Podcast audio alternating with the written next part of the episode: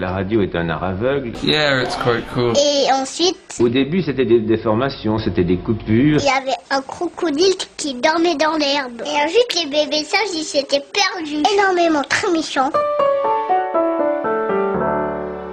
Bien le bonjour. L'histoire que nous allons vous raconter dans ce podcast se déroule dans les années 90. Le personnage principal, c'est Olivier. Il est prêtre et un jour, il reçoit une lettre. Et voilà, c'est le début de ce livre intitulé Le berger ivre, un livre écrit par euh, Purple Seven et publié aux éditions Le Livre en papier. Alors Purple Seven, dites-nous pour démarrer un petit peu cette histoire, comment un jour vous avez commencé l'écriture? Je pense que le jour où j'ai commencé à écrire est déjà très euh, très très lointain, donc c'est peut-être compliqué. Je dirais que même dans mes plus vieux souvenirs, je voulais vraiment être écrivain en fait. Déjà à 5 ans et demi, 6 ans, j'avais un peu ce rêve de d'écrire, d'écrire des histoires, d'écrire... euh, plus tard, il y a eu des essais, il y a eu l'idée de la poésie. Et du coup, même quand j'avais encore un peu trop peu de mots pour vraiment une histoire, je me rappelle d'avoir euh, fait l'essai et que mon ma première histoire comme ça parlait d'une vieille dame qui avait des chats parce que je connaissais vraiment peu de mots et qu'il fallait des mots simples. Donc je dirais que c'est un truc qui est en moi depuis, depuis le départ, vraiment. Depuis le début des souvenirs en tout cas. Pourquoi avoir choisi un pseudo, celui de Purple Seven Ah, alors l'idée du pseudo même, elle n'est pas très difficile à expliquer. C'est simplement le fait que quand j'écris, c'est une partie particulière de moi, même si bien sûr c'est moi.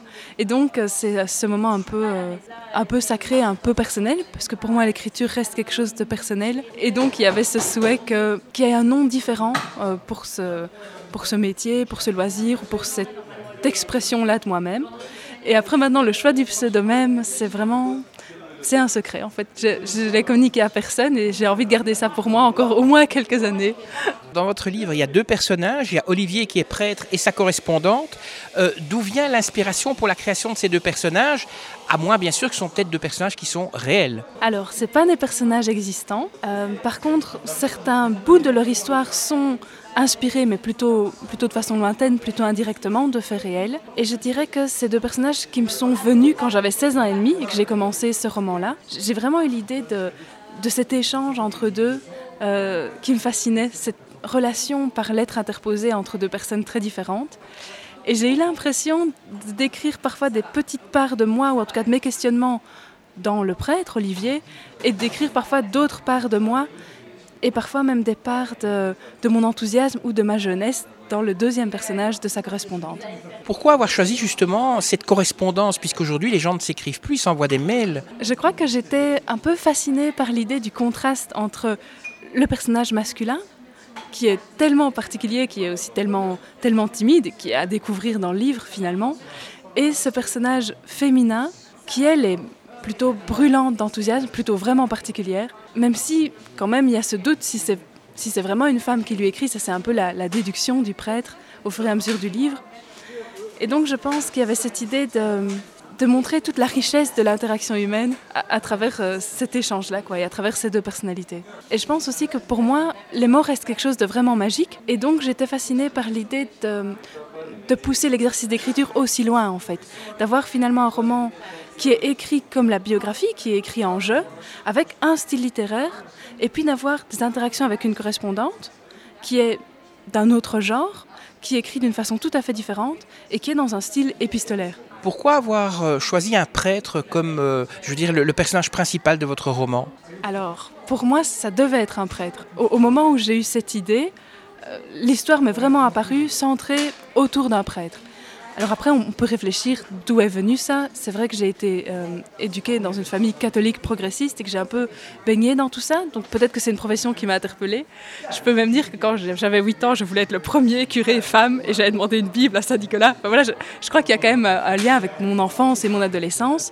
Mais en tout cas, pour moi, ce personnage-là, tel qu'il s'est construit dans ma tête, c'était vraiment un prêtre, très clairement. Est-ce qu'on trouve de vous dans ce roman? Alors, moi, je suis une personne qui pense que dans, l'écriture, on trouve toujours de soi, parce que pour, vraiment écrire, pour écrire quelque chose qui a de la substance, qui a du contenu, qui a une profondeur, c'est forcément des pans de la personne qui se mettent et qui se transmettent, et il y a forcément euh, bah, des, des idées, mais aussi des émotions, du vécu et de l'énergie, tout simplement, qui se transmettent dans toutes ces heures d'écriture. Donc pour moi, il y a ça de toute façon. Et dans ce roman-là, il y a spécialement ça parce que je l'ai écrit petit bout par petit bout, entre 16 ans et demi et, 22 ans et demi, donc vraiment dans, dans vraiment le début de ma jeunesse, on va dire, à cheval sur l'adolescence et le début de l'âge adulte. Et je pense que là encore plus, on est tellement à fleur de peau qu'il y a plein de choses personnelles qui passent. Tout à fait. Vous dites que ce, livre, c'est une leçon de vie au sens le plus euh, euh, littéral. Est-ce que vous pouvez donner un petit mot d'explication? Moi, quand j'ai écrit ce roman-là, j'ai eu l'impression que c'était un peu un voyage en moi-même, que c'était un peu une introspection personnelle. Et après, en le relisant et en le retravaillant et en le retravaillant encore, j'ai vraiment cette sensation qui m'accompagnait et que certaines réflexions vraiment sur la vie, sur euh, les contacts humains, sur qui on est, que, le prêtre peut avoir, posait un peu des questions, oui, qui sont en lien avec euh, qui suis-je, avec le développement personnel, avec euh, comment je me positionne, si je crois en moi ou pas, euh, si je suis fière de ce que je suis. Et donc, oui, quand j'ai fini ce livre et que j'ai commencé à en parler autour de moi, je me suis dit, bah, finalement, ça a été un outil d'introspection pour moi de l'écrire, mais peut-être ça peut être un outil de réflexion, voire vraiment d'introspection aussi, pour les autres et pour, pour des lecteurs qui voudraient tenter l'aventure et voilà, donc dans ce sens-là, pour moi, ça peut être un peu une leçon de vie, euh, euh, finalement une leçon qui est attirée par soi-même. Pourquoi le titre Le berger ivre? Alors là, ça c'est clairement une référence biblique, euh, puisque enfant j'étais fort fascinée par l'image du, berger, donc qui, rassemble ses moutons, qui ne doit pas en perdre, etc. J'étais attirée aussi par cette idée que tous les moutons sont importants, et c'est pas parce qu'il y a un mouton plus petit ou que c'est un seul mouton qui s'est perdu qu'il faut pas aller le chercher. Et donc pour moi, ça, ça avait vraiment des liens avec le contenu du roman, mais que je, que je laisserai les lecteurs découvrir. Et donc ce titre du berger est un clin d'œil au prêtre, et la notion d'ivresse est liée un peu à deux choses. D'abord, au fait de parfois perdre un peu le contrôle, sentir un peu à côté, ne plus être sûr de qui on est, qui sont des expériences que va peut-être, même souvent, vivre ce personnage. Et cette notion d'ivresse est aussi un peu cette notion de, de dépendance qui peut nous habiter, mais là je n'en dis pas plus, je laisse la surprise au lecteur. Et vous, quand vous lisez, quel genre de littérature en fait euh, vous, vous aimez? Alors je suis, je suis une très grande lectrice et j'ai des goûts très éclectiques, c'est-à-dire que je, peux aimer un peu tout type de littérature. Euh, j'aime beaucoup la fantasy et la science-fiction, ce qui est peut-être assez surprenant. J'ai aussi lu beaucoup d'ouvrages de droit ou d'ouvrages plutôt de questionnement euh, de société ou de questionnement sur la démocratie, notamment. Ça, c'est à cause, je pense, de ma formation de juriste et de ma formation en droit de l'homme. Euh, je lis beaucoup de romans. J'aime plusieurs auteurs assez contemporains. Bah, je pense à je pense à Nicole Krauss, je pense à Anna Gavalda, je pense à Eric Emmanuel Schmitt, à Amélie Nothomb, un peu des grands noms qui peut-être parleront ici aux lecteurs. Hmm. Je pense que je suis aussi dans un moment où je lis beaucoup de livres euh, plutôt sur le développement personnel, mais au sens large. Donc plutôt des questionnements sur, euh, la, pleine conscience, sur la philosophie, sur la, réflexion euh, finalement sur le sens de la vie ou sur la, joie dans, la vie au quotidien. Donc ça c'est un peu mon nouveau créneau de lecture pour le moment. Quand vous lisez, vous écoutez de la musique Si oui, quel genre de musique vous écoutez? Souvent, je pense, je préfère lire dans le silence ou écouter de la musique. Et euh, pour la musique, c'est pareil. J'écoute un peu tout ce qui me tombe euh, sous l'oreille finalement.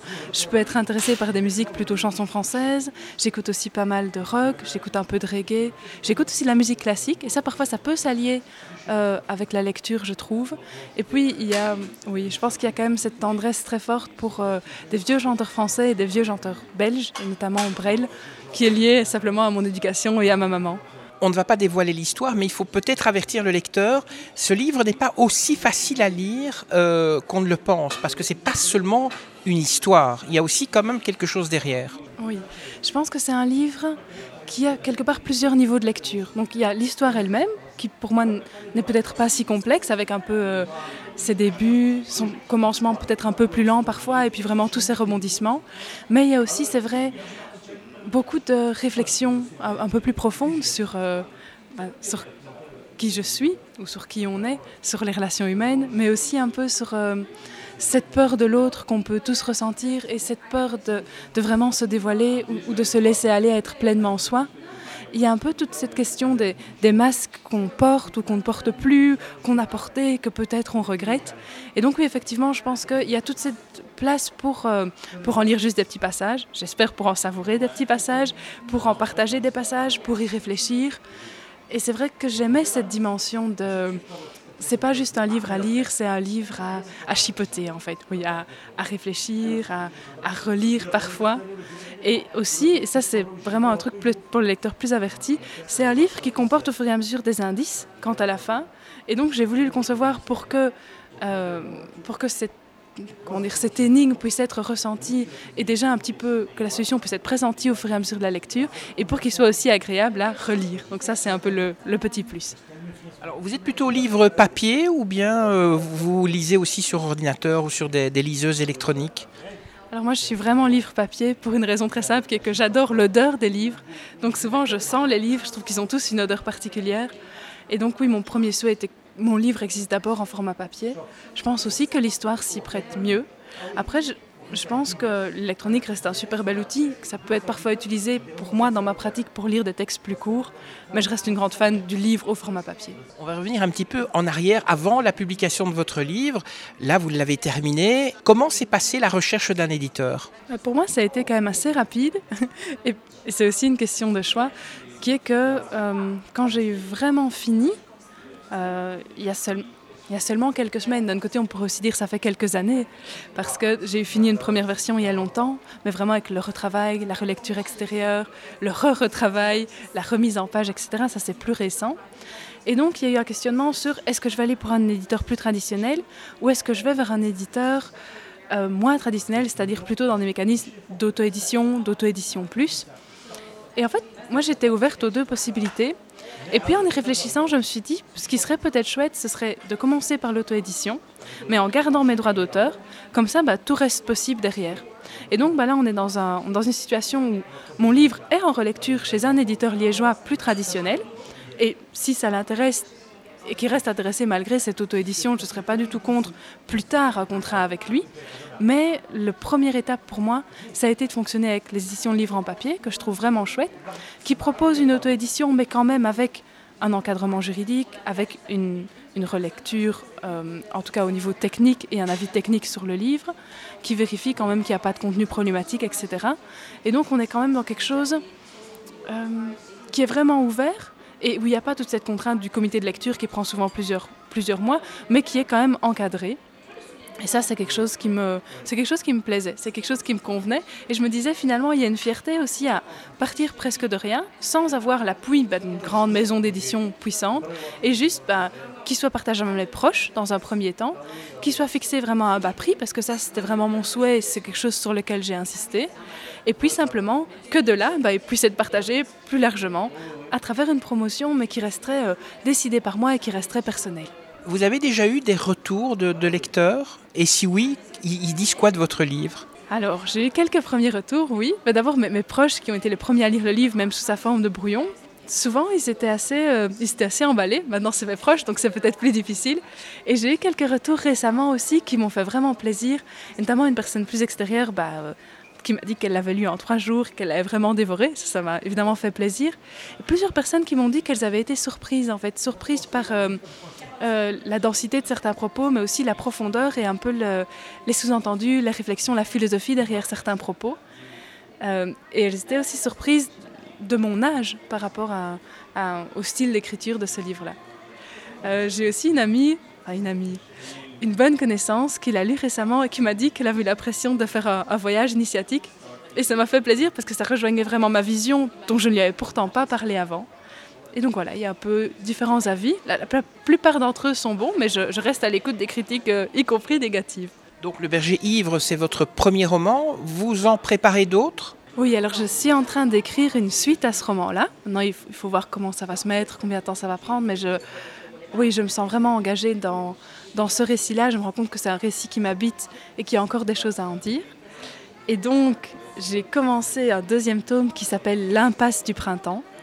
Et puis sinon, bah, comme j'écris depuis que j'ai 6 ans, je dirais qu'il y a plein de, il y a plein de petites histoires d'abord, qui ne sont évidemment pas exploitables pour une adulte, mais il y a aussi bah, de la poésie, des chansons, euh, des projets d'essais, des projets de romans plus courts, etc., etc., qui sont, qui sont dans les tiroirs ou pour certains d'entre eux qui sont encore dans la tête. Et donc il faut voir un petit peu euh, qu'est-ce qui est possible en termes de temps, en termes, de, bah, en termes aussi de boulot et de mise en place. Et la poésie, vous l'oubliez? non, c'est vrai que j'aime beaucoup aussi écrire de la poésie. Euh, j'écris de la poésie quand même depuis que j'ai 11 ans.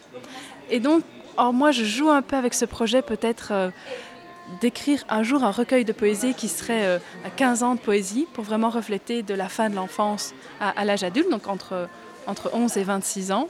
Et c'est marrant parce que j'ai déjà beaucoup de textes qui pourraient être inclus dans ce, dans ce recueil. Maintenant, il y a tout un travail de compilation et de mise en place que je n'ai pas encore fait le pas euh, de faire, en tout cas de faire jusqu'au bout, puisqu'il y a un commencement quand même.